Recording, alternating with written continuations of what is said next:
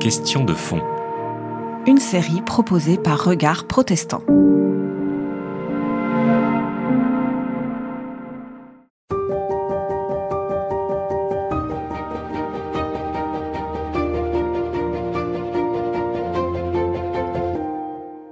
Hayom harat olam, hayom ya'amid bamishpat, kol yetzure olamim. Cette phrase, les Juifs la fredonnent peut-être déjà depuis quelques semaines. Nous la scandons tout au long de l'office de Rosh Hashanah après la sonnerie du chauffard. Et que dit-elle cette phrase? Que c'est le monde entier, toutes les créatures qui se tiennent en jugement devant Dieu en ce jour. Tous les humains. Mais alors en quoi est-ce une fête spécifiquement juive? Et nos amis chrétiens qui se placent dans une continuité du message juif, comment se relie-t-il à ces fêtes de Tishri? Eh bien pour mieux comprendre tout cela, nous entamons une série de conversations avec le pasteur Antoine Louis, fondateur du campus numérique protestant, dont nous nous sentons forcément proches, et le rabbin Olivier Kaufmann. Bonjour à tous les deux. Bonjour. Alors, Olivier Kaufmann, quand on prie à Rosh Hashanah, c'est pour toutes les nations ou c'est chacun pour sa peau? Alors, tout d'abord, j'ai pour habitude de rappeler euh, aux fidèles que Rosh Hashanah, c'est avant tout le nouvel an pour l'humanité tout entière, puisque nous célébrons l'anniversaire de Adam, de Adam. Mmh. Il est important de rappeler que, certes, le peuple juif se réunit pour couronner le roi du monde, le Saint béni soit-il, avec la corne de bélier, qui là va faire euh, écho à un événement biblique qui, certes, parle d'Abraham et Isaac et qui va donc euh, rendre un peu plus euh, particulière et spécifique cette fête, mais il n'en reste pas moins que c'est d'abord un nouvel an pour l'humanité tout entière. Mmh. Le nouvel an juif, si je peux m'exprimer ainsi, c'est véritablement Pessah, c'est la fête de Pâques, qui est euh, l'avènement et l'émancipation d'esclaves fraîchement affranchis, le peuple d'Israël.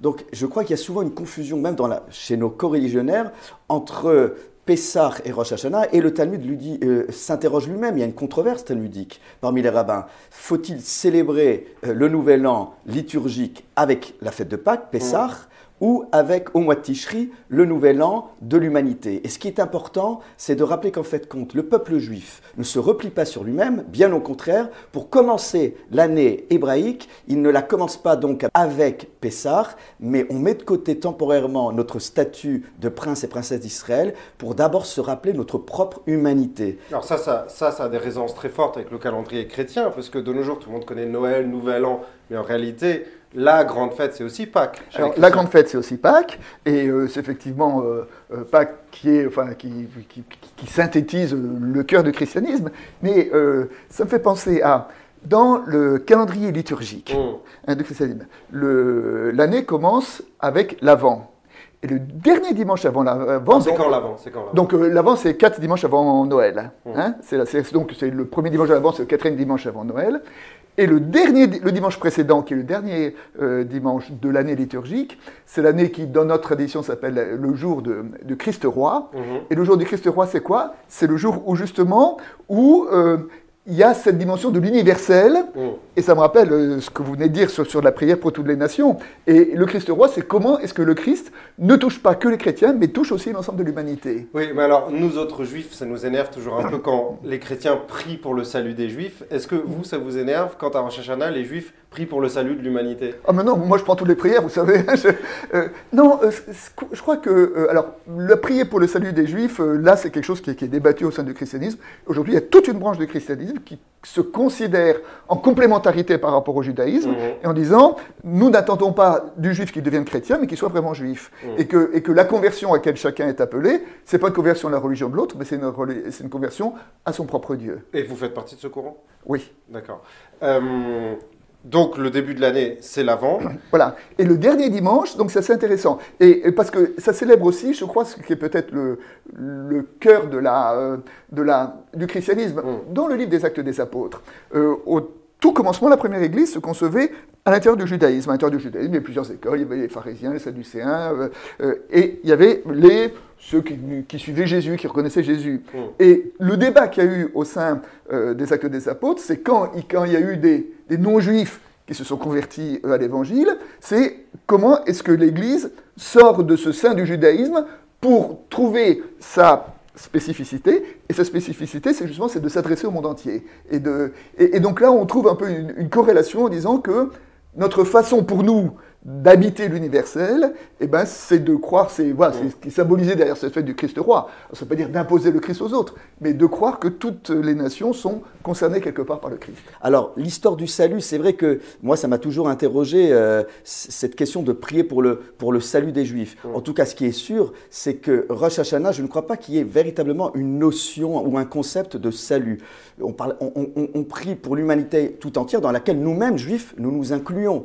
Je crois qu'il y a plutôt un souci euh, d'apaiser les tensions euh, entre Dieu et le monde et que Dieu puisse être restauré parmi nous, non pas pour évoquer la question d'un salut ou non. La question centrale, c'est que faisons-nous de notre propre destin? Alors certes, on s'en remet entre les mains du Créateur, mais que faisons-nous de notre propre destin? Oui, et, cette, et cette question, nous la posons à l'humanité tout entière. Sauf que chez les Juifs, il y a cette dimension un peu, un peu égocentrée qui est de considérer que le destin de l'humanité dépend du destin des Juifs. Ah oui. C'est pour ça qu'en Rosh Hashanah, on prie pour les nations, mais on va pas toquer à leur porte. C'est peut-être ça la différence. C'est vrai, vous avez raison. Si le monde va mal, c'est que le peuple juif euh, a un Mm. problème dans sa manière d'être juif. Ça, c'est évident.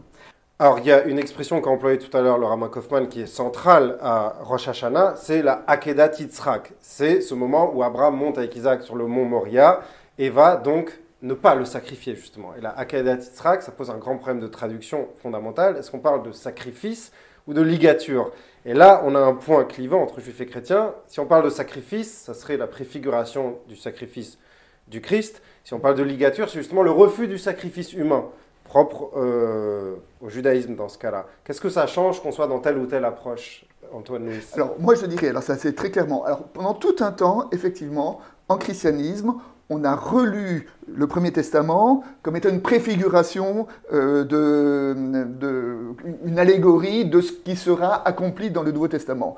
Je crois qu'aujourd'hui, dans la théologie euh, chrétienne et dans la théologie protestante en particulier, on a un peu, on, on a un peu quitté euh, Mhm. cette lecture-là et on prend les textes pour ce qu'ils sont. Et le récit de la ligature d'Abraham, ou la ligature d'Isaac, pardon, euh, pour moi en tant que, que chrétien, ça n'est pas tant un texte qui me parle du Christ qu'un texte qui me parle, un, effectivement, du refus du sacrifice euh, humain. Et les Mhm. sacrifices humains, on sait que c'était une réalité dans l'Antiquité. euh, du déplacement était- sur le sacrifice animal. qui était très forte.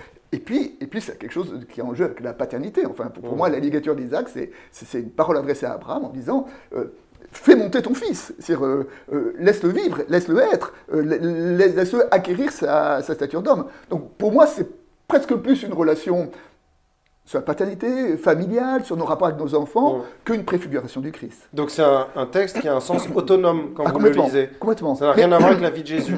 Aujourd'hui, de plus en plus, les chrétiens considèrent le Premier Testament pour ce qu'il est, c'est-à-dire être à l'écoute du message qui est dedans et non pas d'une préfiguration de ce qu'on trouvera accompli plus tard. Mais alors si, comme le dit Antoine Nuis, c'est la relation père-fils là qui est en jeu, pourquoi, c'est- pourquoi est-ce que ça prend une place si centrale à Rosh Hashanah? Bon, je crois d'abord qu'il faut être honnête. Dans le texte, on peut très vite euh, faire émerger quelques malentendus. Parce que certes, quand Dieu s'exprime à l'endroit d'Abraham, il parle de Valéou Leola, il parle donc d'une élévation. Mais un peu plus loin, on dit quand même que Abraham va l'ishrot et beno, va faire quand même euh, une sorte d'abattage rituel. Et puis, à la fin du texte, il, y a une autre, euh, il y a une autre incongruité, c'est que quand euh, on, est à la fin de cet épisode biblique, Abraham redescend tout seul. Mhm. Où est passé Isaac? Mhm. Donc les, les exégètes sont un peu partagés. Alors on a des commentaires qui sont parfois euh, euh, très ésotériques. On nous dit il est resté un peu en haut. En fait, Il y en a Isaac, qui disent qu'il a ressuscité. oui, qu'il a ressuscité. On parle d'une forme de résurrection. Et puis, euh, ne nous leurrons pas, quand euh, Rebecca le voit de loin et qu'elle in- interpelle beaucoup plus loin dans la rencontre avec Isaac, dans le champ, et qu'elle interpelle Eliezer, le fidèle serviteur d'Abraham, en disant Mais Miaï Shelazé, mais qui est cet homme? En Mhm. fin de compte, elle est effrayée. Elle est effrayée par une silhouette qui ne dégage rien de rassurant. J'en veux pour preuve que nous l'appelons souvent par Haditzrak, la frayeur d'Isaac. Donc il a eu des séquelles, vous voulez dire? Oui, tout à fait. J'aime bien ce mot. pourquoi- Il y a un traumatisme. Et Il y a un pourquoi cette place centrale à Rosh Hashanah Ah, ah oui. Un- nous- de nous un peuple de traumatisés alors? Je dois dire que moi qui suis en plus rabbin d'une synagogue fondée par des déportés, j'ai toujours du mal avec ce texte parce que les, euh, on a beau dire oui, mais alors c'est la notion de sacrifice de soi, de dépassement de soi, mais n'allons pas jusqu'à euh, entériner euh, le sacrifice humain qui a été condamné ouvertement par Dieu puisqu'il retient la main d'Abraham par le biais de, cet ange. Il n'en reste pas moins que c'est vrai qu'il y a le terme de ligature, mais il y a quand même des termes qui sont quand même beaucoup plus violents.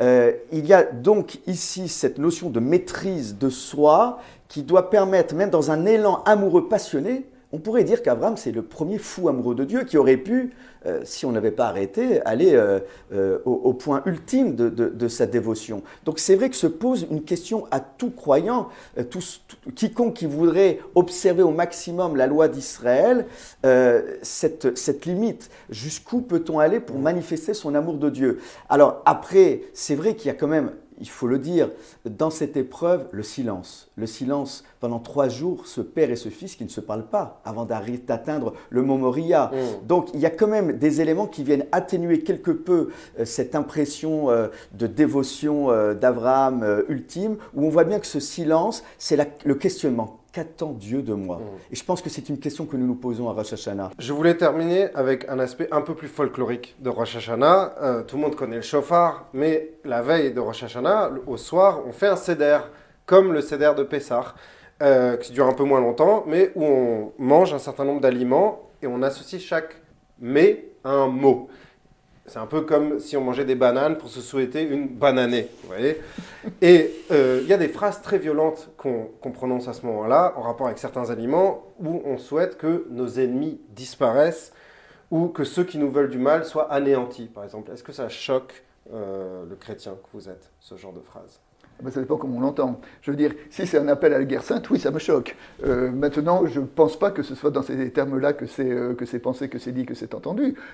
Moi, je crois qu'en tant que chrétien, je crois que la confrontation au mal, elle est au cœur de notre humanité elle est au cœur de la foi, elle est au cœur de l'évangile. Je veux dire, l'évangile, ça se finit. Je veux dire, le, cœur de l'évangile, mm. euh, c'est la croix, et, la croix, c'est quand même la rencontre radicale euh, avec, euh, avec le mal de, de, la façon la plus absolue. Alors, simplement, donc, le, combat contre le mal, il appartient à notre. on n'est pas toujours obligé de tendre l'autre joue. Alors, on n'est pas. Alors maintenant, comment combattre contre le mal? Et vous évoquez tout à l'heure l'autre joue, et il me semble que là, il y a quelque chose de, central dans, dans l'enseignement euh, évangélique, et en disant que tendre l'autre joue, c'est pas apprendre au premier degré en disant euh, euh, tape-moi là, mais c'est essayer de trouver le mot important d'entendre l'autre joue, c'est le mot autre. Mmh. C'est-à-dire arriver à trouver une réponse autre que la violence à la violence et donc arriver à, vaincre son ennemi, il ne s'agit pas d'ignorer de, son ennemi, mais à le vaincre, mais à le vaincre par un autre moyen que la violence. Hein.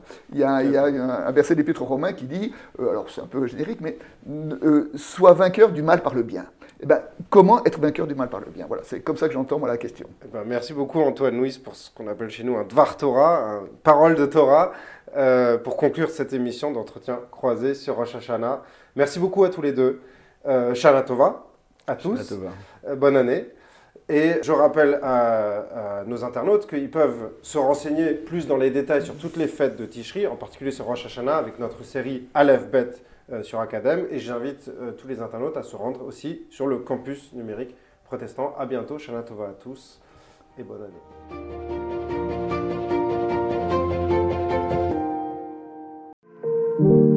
C'était Question de fond une série de regards protestants.